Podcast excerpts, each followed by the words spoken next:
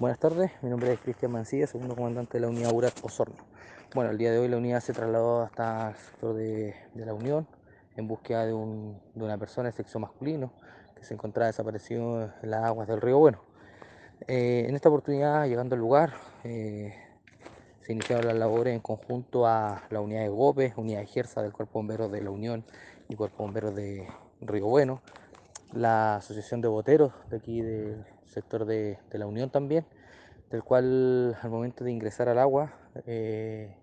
buzo de esta unidad a los 20 minutos de iniciar dicha labor,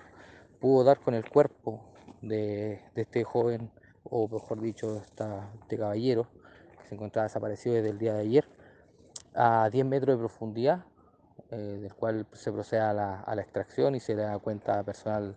GOPE, quien quien toma el procedimiento de rigor, quien a posterior la Brigada de Homicidio de la ciudad de Valdivia se presenta en el lugar,